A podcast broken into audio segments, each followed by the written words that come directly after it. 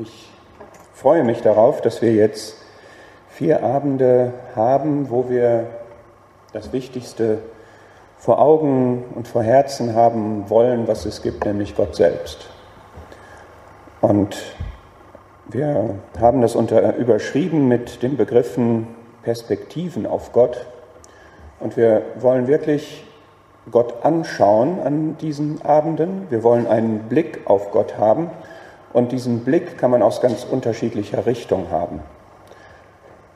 Von jemandem, der leidet, von jemandem, der skeptisch, der zweifelnd ist, von jemandem, der religiös ist, in einer Religion gefestigt ist,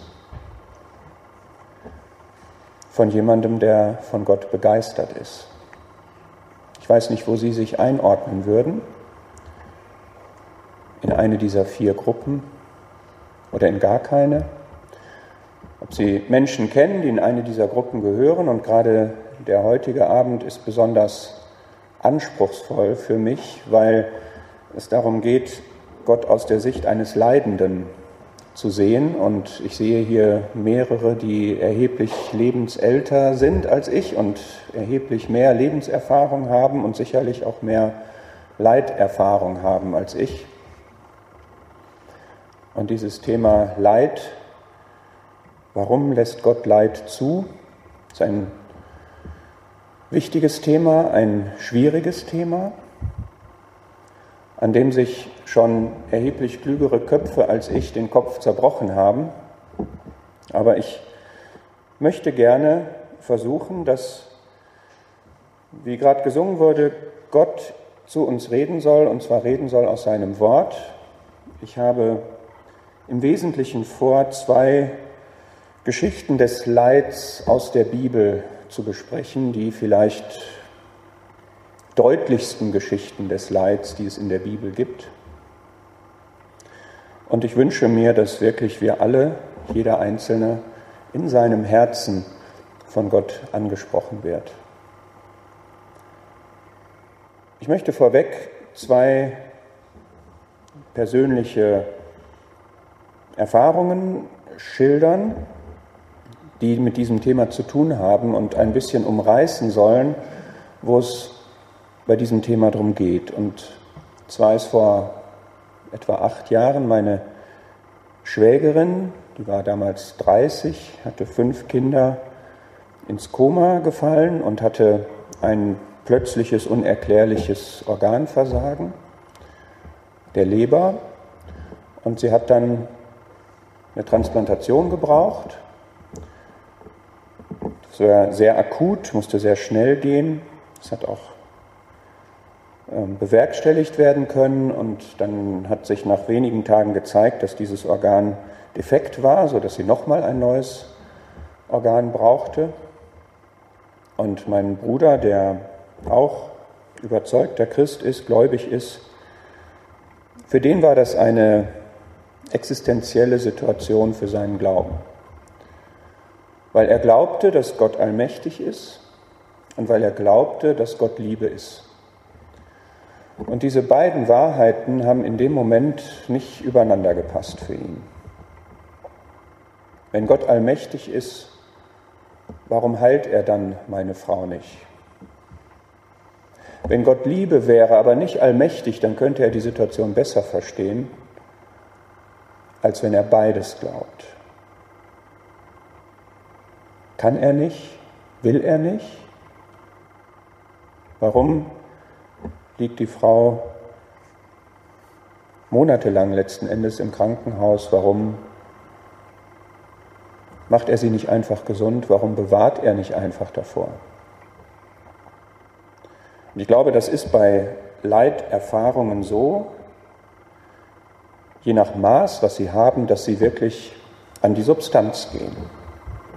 Dass es extrem ist. Und er war ehrlich. Und das ist, glaube ich, eine Voraussetzung, wenn man damit konfrontiert wird, dass man ehrlich ist. Und er ist durch diese Krise durchgegangen. Er hat an dem Bild, was er von Gott hat, festgehalten. Er hat gesagt, das ist wahr und bleibt wahr, dass du Gott Liebe bist und allmächtig bist, auch wenn ich das nicht verstehe. Die Geschichte hat ein Happy End. Nicht jede dieser Geschichten hat ein Happy End. Die zweite Operation ist dann gelungen. Es war ein langer Weg und sie ähm, ja, lebt relativ uneingeschränkt Und mein Bruder hat was gelernt. Und ich mit ihm. Eine zweite Erfahrung anderer Art. Letztes Jahr ist der Vater meiner Frau heimgegangen. Und es war ein längerer Prozess, wo er im Sterben lag. Und es ist, meine Frau hat ihn nochmal besucht, die kommt aus Süddeutschland, konnte nicht so oft bei ihm sein, wie sie es gerne wollte. Und es ist genau geschehen an einem Tag, wo wir eine große Jugendfreizeit hatten, die wir zweimal im Jahr machen, und wo wir Gott als den Wunderbaren betrachtet haben.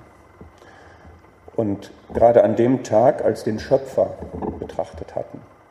Meine Frau hatte das bewegt, als sie meinen Schwiegervater das letzte Mal gesehen hat, dass der eigentlich von der Wahrnehmung her kein Lebenszeichen mehr von sich gab, außer dass sich sein Brustkorb hob und senkte. Und dass man eigentlich nichts mehr von dem Leben wahrgenommen hat, als nur das. Und ihr ist dieser Vers aus äh, dem Propheten Daniel, das unser Odem in Gottes Hand ist, der ist ihr in dieser Situation so bewusst geworden, dass wirklich Gott den Atem gibt und immer noch gibt und immer noch gibt, weil Gott der Schöpfer und Erhalter des Lebens ist. Und in dem Moment, wo er den Atem wegnimmt, ist das Leben zu Ende. Und das geschah dann. Das hat sich, ich habe das erzählt dort, als wir über den Schöpfer gesprochen haben, als mein Schwiegervater noch lebte. Und als dann abends wir die Nachricht bekamen, dass er heimgegangen war, da hat sich das sehr auf uns alle gelegt, als dieser Eindruck davon, es ist wirklich wahr, wir haben das jetzt erlebt. Gott hat diesen Atem weggenommen. Meine Frau war traurig, sie hat meinen Schwiegervater sehr geliebt. Und das ist etwas anderes, was ich sagen möchte, nämlich sie hat einen unerklärlichen Trost gehabt. Sie mag das gar nicht so sehr, dass so 200, 250 junge Leute und sie so da drin. Aber Gott hat das so geführt.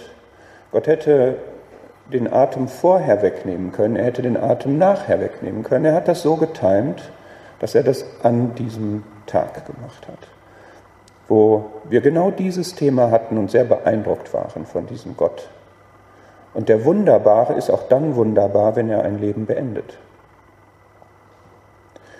Und der Wunderbare hat einen wunderbaren Trost gegeben, der gehalten hat, auch über die Beerdigung hinweg. Es war für mich unbegreiflich, das habe ich nie gedacht, dass meine Frau so ruhig, ja so freudig bei dem Heimgang ihres Vaters sein kann, weil sie weiß, er ist jetzt bei dem Herrn. Und das ist ein dritter Punkt. Ich möchte sagen, anhand dieser Geschichten, Leid hat damit zu tun, wie wir Gott kennen, wie wir Gott sehen. Leid bedeutet für jemanden, der glaubt, auch Trost. Und Leid verbindet sich mit Hoffnung. Und das ist vielleicht der, der Mehrwert oder das Alleinstellungsmerkmal, was wir Glaubende haben. Und die erste Geschichte des Leids, ich weiß nicht, woran Sie denken würden, wenn wir diese Frage stellen würden, das ist für mich immer Hiob. Und ich sehe Nicken. Die Geschichte ist, denke ich, im Wesentlichen bekannt. Und ich möchte die mal so ganz grob Schritt für Schritt durchgehen, vielleicht den ein oder anderen Bibelvers auch lesen, weil wir an Hiobs Geschichte tatsächlich auch erklären können in einem gewissen Maß, was es mit Leid auf sich hat und worin Leiden Sinn macht und warum man trotz Leids und gerade wegen Leids glauben kann. Die Geschichte Hiobs beginnt ja mit diesen sogenannten Hiobsbotschaften, wo er eine Nachricht nach der anderen bekommt, dass erst die eine Herde, dann die nächste Herde mit den Hirten noch weggenommen wird, dann geht es an seine eigenen Kinder, dann kommt noch sein Reichtum, Wohlstand, die Kamele und dann geht es an seine Gesundheit. Und die Ursachen für diese Hiobsbotschaften sind unterschiedlich. Ein Teil liegt darin, dass Feinde eingefallen sind in das Land, in dem er lebte. Und ich möchte daran festmachen, eine Erklärung für manches Leid, nicht für alles, ist einfach die Sünde. Viel Leid gibt es, weil es die Sünde gibt, weil es Feindschaft gibt, weil es Hass gibt, weil es Egoismus gibt, weil es Rücksichtslosigkeit gibt, weil es Härte gibt, nicht jedes Leid kann man so erklären und die Sünde muss auch nicht in dem Leben dessen sein, der leidet, aber viel Leid auf dieser Welt lässt sich dadurch erklären. Und wer fragt, warum lässt Gott Leid zu, muss diese Antwort für einen Teil des Leids akzeptieren, dass wir Verursacher des Leids sind, wir Menschen. Und zwar als welche, die sich von Gott weggewandt haben. Wie ist Hiobs Reaktion? Das lesen wir in Kapitel 2, Hiob 2. Da sagt seine Frau, der das alles über den Kopf steigt, sag dich doch los von Gott und stirb. Existenzielle Not, existenzielles Leid. Und er sagt, wir sollten das Gute von Gott annehmen und das Böse sollten wir nicht auch annehmen? Bei diesem sündigte Hiob nicht mit seinen Lippen. Was für eine Antwort. Ist das bei Ihnen auch so, bei mir auch so? Nehmen wir das Gute, was wir haben, und wir haben viel Gutes, denke ich, nehmen wir das wirklich von Gott an oder ist das etwas, was wir erarbeitet haben, was wir selber erwirkt, erleistet haben? Oder ist das einfach normal? Sollten wir das Gute von Gott annehmen und nicht auch das Böse dann von Gott annehmen? Kann ich das wirklich machen? Kann ich wirklich das, was mir Unangenehmes, Schlimmes widerfährt, von Gott annehmen? Hinter den Kulissen im Buch Hiob spielt sich ein, eine Szene im Himmel ab zwischen Satan und Gott. Und das ist tatsächlich wie man so sagt, an Gott vorbeigegangen, unter Gottes Zulassung geschehen. Auch bei Ihnen, auch bei mir hat Gott das nicht verhindert, was an Leid da ist, und alle Dinge wirken zum Guten mit. Aber nehmen wir das Gute von Gott an? Warum fragen Menschen, warum lässt Gott Leid zu und nicht, warum lässt Gott Gutes zu?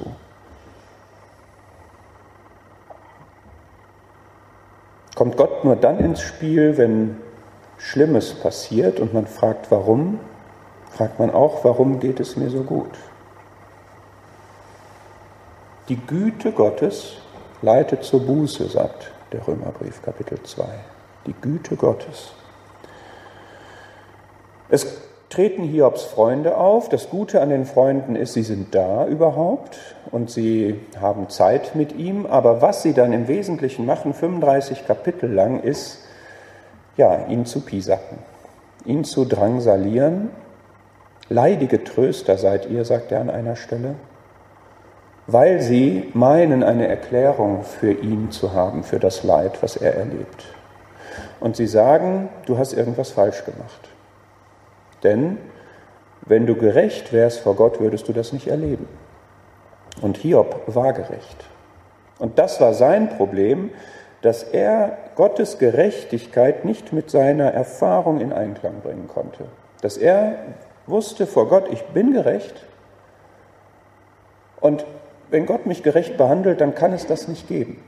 Das war sein Denkfehler, aber er hat ein korrektes Bild von Gott gehabt. Er wusste und er hat daran festgehalten, sein ganzes Leben, Gott ist gerecht. Aber Gott hat nach anderen Maßstäben gemessen als er. Und die Freunde haben ihn immer weiter sozusagen über die Klippe getrieben, dass er sich da hineingesteigert hat und Gott letztlich dann, der Freund Elihu war ihm sehr hilfreich und letztlich hat Gott sich vorgestellt. Und ich glaube, das ist elementar, wenn es um Leid, um Not, um Probleme, um Beschwerden geht, dass man den richtigen Blick auf Gott hat. Und ich finde das immer wieder so bewegend, dass wir gerade im Buch Hiob Gott mit einer solchen Herrlichkeit sehen als der Schöpfer, als der Erhabene, als der Wunderbare, als der Großartige in den letzten Kapiteln. Ich möchte da mal ein paar Verse rauslesen. Und dass wir Gott da so herrlich sehen in seiner Schöpferherrlichkeit, das hat etwas mit diesem Thema zu tun. Zum Beispiel finden wir in Kapitel 36, Hiob 36, in Vers 26, siehe, Gott ist zu erhaben für unsere Erkenntnis. Die Zahl seiner Jahre, sie ist unerforschlich, denn er zieht Wassertropfen herauf vom Dunst, den er bildet, träufeln sie als Regen, den die Wolken rieseln und tropfen lassen auf viele Menschen. Versteht man etwa das Ausbreiten des Gewölks, das Krachen seines Zeltes? Siehe, er breitet sein Licht um sich aus. Gott ist zu erhaben für unsere Erkenntnis. Das ist das, was Hiob verstehen muss. Er hat seinen Blick auf sich, er hat seinen Blick auf, auf Gott aber Gott ist zu erhaben, weil er der Einzigartige ist, weil er sich den Menschen unverfügbar macht. Und das wird illustriert in diesem Kapitel an ganz vielen Themen der Schöpfung. Hier am Regen. Ja, Gott lässt den Dunst hervorkommen und dann entsteht Regen. Und bis heute weiß man nicht, wie das wirklich geschieht. Ich habe mal mit jemandem gesprochen, der Meteorologie studiert und der, ich habe auch noch mal selber nachrecherchiert, weil ich das nicht glauben konnte. Nach ja, es gibt diesen Bergeron-Findeisen-Prozess, das ist sowas, so kleine Eisteilchen sozusagen, die bilden sich da, an denen kristallisiert oder, oder kondensiert das Wasser und dadurch entsteht dann Regen. Aber wie diese Eisteilchen entstehen, das weiß man nicht. Das weiß man einfach nicht. Das wird man vielleicht irgendwann herausfinden, aber ich finde es schön, dass hier in Hiob das als ein Beispiel dafür genommen wird, weil Gott Fragen stellt, Elihu Fragen stellt an Hiob, wenn du meinst, du kannst das alles korrekt beurteilen, dann hör mir mal zu, dann antworte mir mal. Ich stelle dir ganz viele Fragen, die zeigen, ich bin erhaben. Und wenn wir das auf unser Thema übertragen, ich erlebe Leid, das wirft Fragen auf. Die Fragen kann ich an Gott richten, aber ich richte sie an den, der zu erhaben ist für meine Erkenntnis. Ich kann aus diesen Fragen keinen Vorwurf generieren. Ich kann ihm keine Ungerechtigkeit zuschreiben. Er ist zu erhaben. Und er ist derjenige, der es regnen lässt. Er lässt es regnen auch in mein Leben, auch in ihr Leben. Da ist Dunst aufgestiegen und da regnet es. Und dann ist der Regen vorbei. Das macht er. Er sagt in diesen Kapiteln auch, weißt du eigentlich, wo die Finsternis ist? Weißt du, wo das Licht ist? Das ist in Kapitel 38. Welches ist der Weg zur Wohnung des Lichts? Die Finsternis, wo ist ihre Stätte? Wissen wir nicht. Woher kommt auf einmal Finsternis in unser Leben? Wann wird es wieder Licht? Wann sehen wir Licht am Ende des Tunnels? Woher kommt das? Das kommt von Gott und wir wissen es nicht.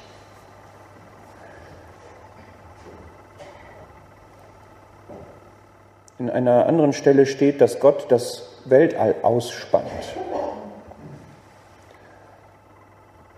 Die Forschung ist da dran, diese Naturkonstanten immer weiter zu erforschen. Das ist ein ja, mind-blowing Thema, das, das sprengt die Vorstellungskraft dass man immer mehr herausfindet, ich habe einen Freund, der beim CERN arbeitet in Genf, wo es diesen Teilchenbeschleuniger gibt, wo man das Higgs-Teilchen gefunden hat, dieses sogenannte Gottesteilchen, und wo man feststellt, dass die physikalischen Konstanten, die es in den Naturgesetzen sozusagen gibt, dass die auf eine aberwitzige Weise präzise fein abgestimmt sind sodass das Krasseste, was es da gibt, ist eine das, das Maß der Entropie im Universum, also die, die Ordnung, wenn es sich ausdehnt, dass es nicht auseinanderfliegt, wenn ich das mal platt sage. Ja, dass das erhalten bleibt, die Beziehungen der Planeten zueinander.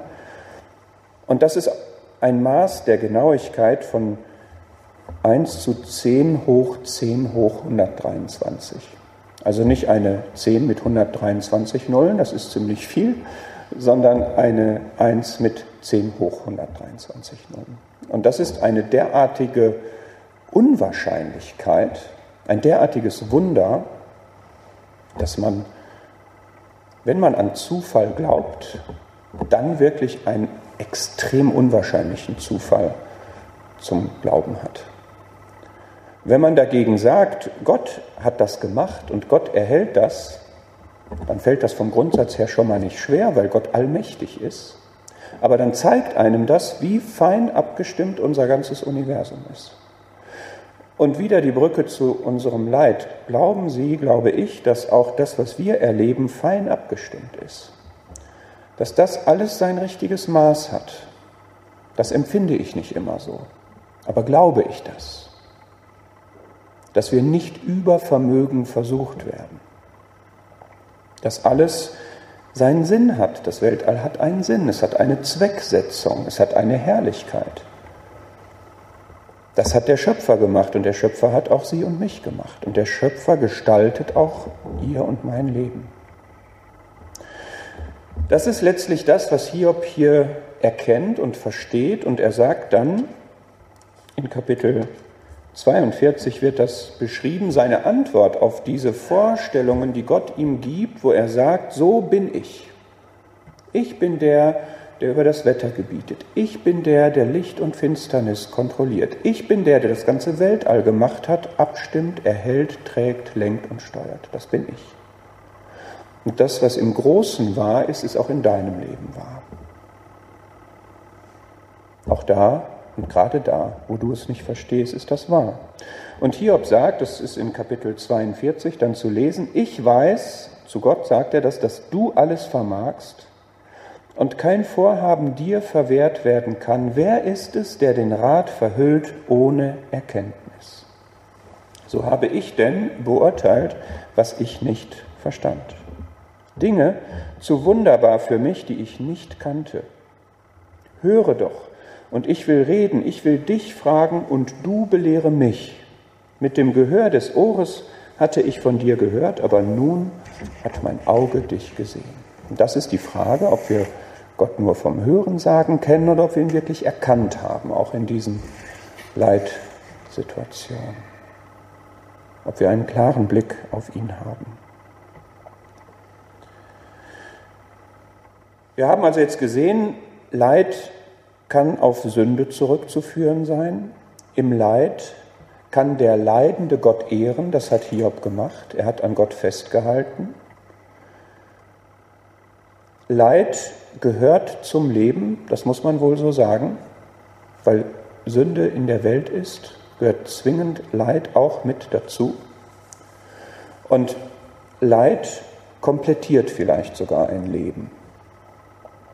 Wenn Sie mal an jemanden denken, persönlich, den Sie kennen, der sehr beeindruckend ist, eine Person, irgendeine Person, und Sie würden aus dem Leben dieser Person das Leid herausnehmen. Wäre das dann dieselbe Person?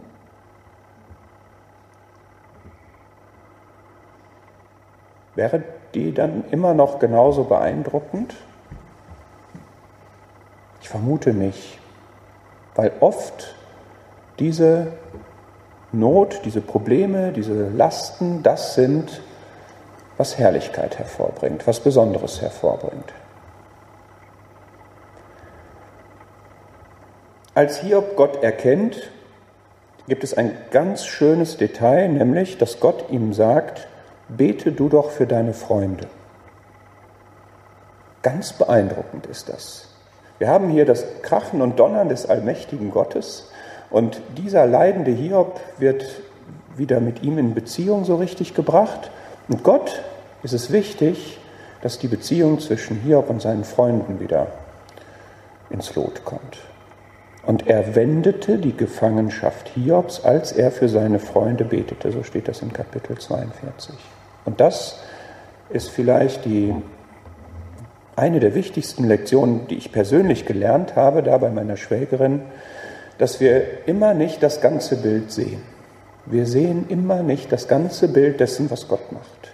Wir haben einen Fokus auf den, der leidet, wenn wir das sind, auf uns und auf Gott vielleicht. Und Gott macht Dinge aber immer mit einer großen, breiten, vielfältigen Wirkung.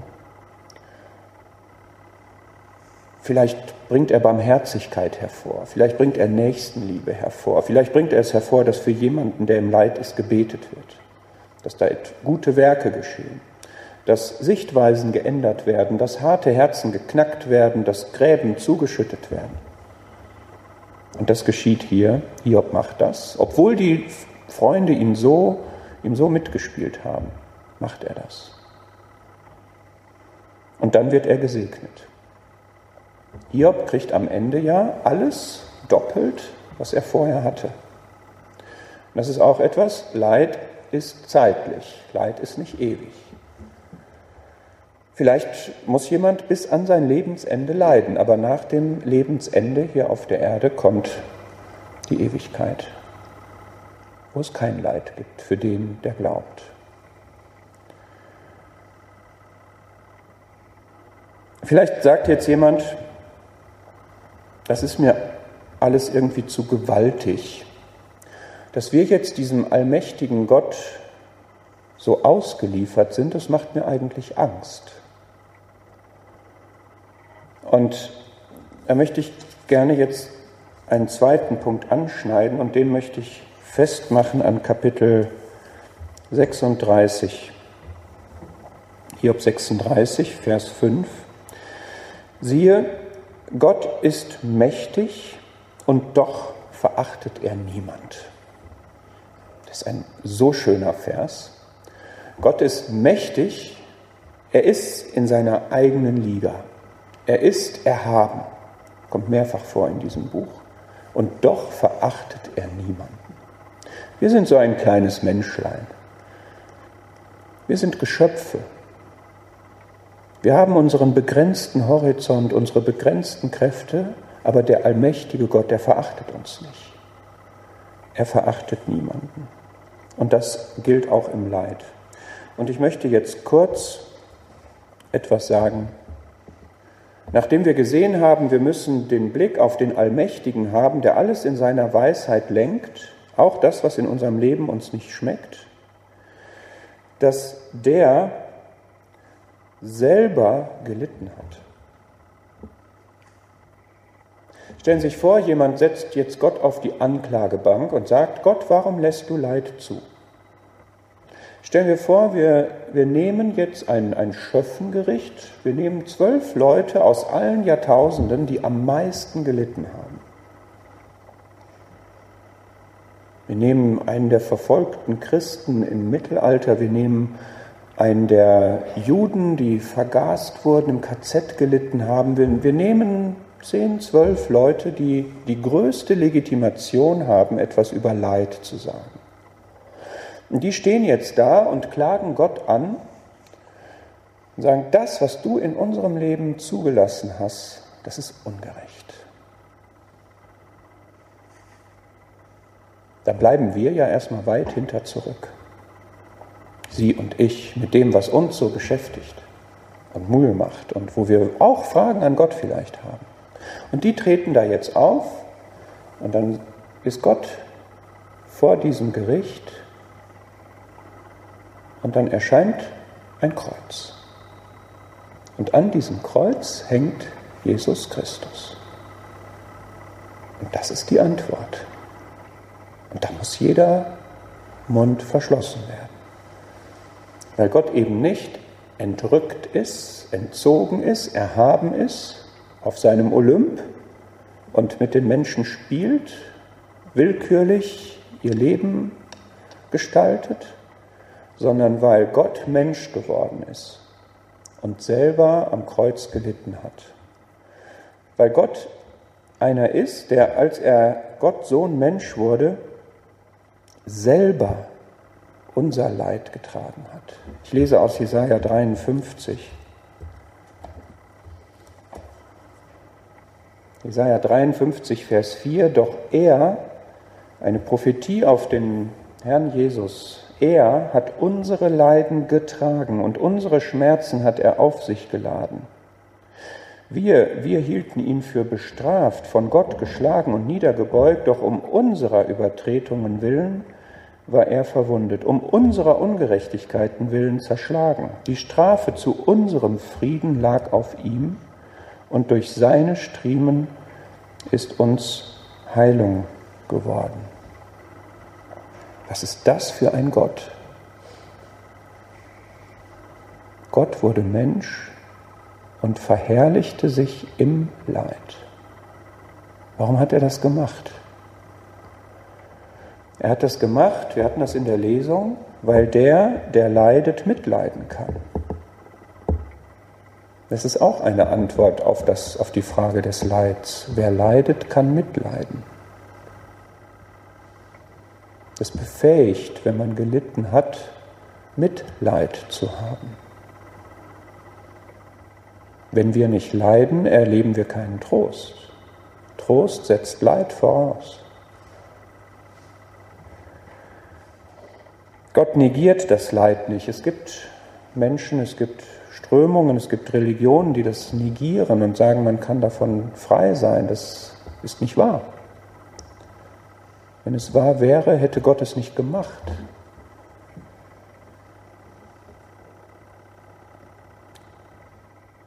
Er ist ein Vorbild in diesem Leid. Was hat er am Kreuz getan und gesagt? Die Worte, die er am Kreuz gesprochen hat. Was macht Leid mit uns? Sind wir auch in der Lage zu sagen, Vater, vergib ihnen, sie wissen nicht, was sie tun?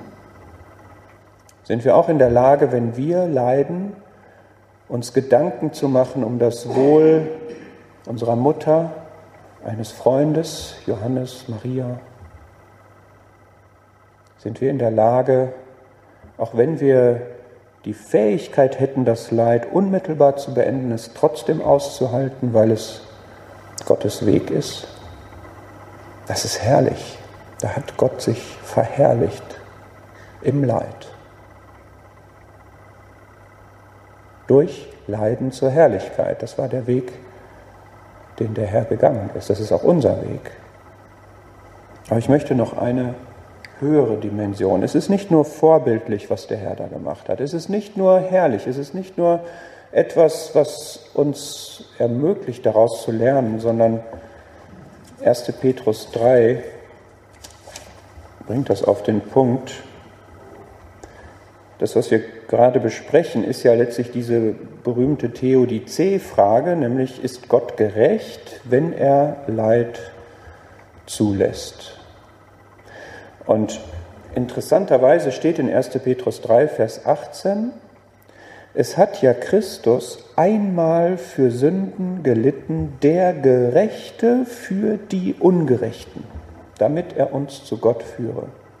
Dass Christus da gelitten hat am Kreuz, hatte ja noch einen tieferen Grund, weil ihre und meine Sünde im Weg stand zwischen uns und Gott weil die Sünde auf ihn gelegt wurde von jedem, der an ihn glaubt.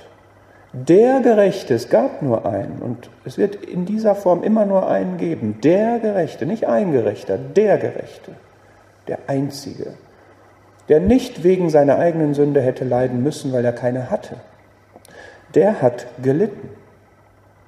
Wir leiden viel, wo wir selber einen, einen Verursachungsbeitrag zu haben.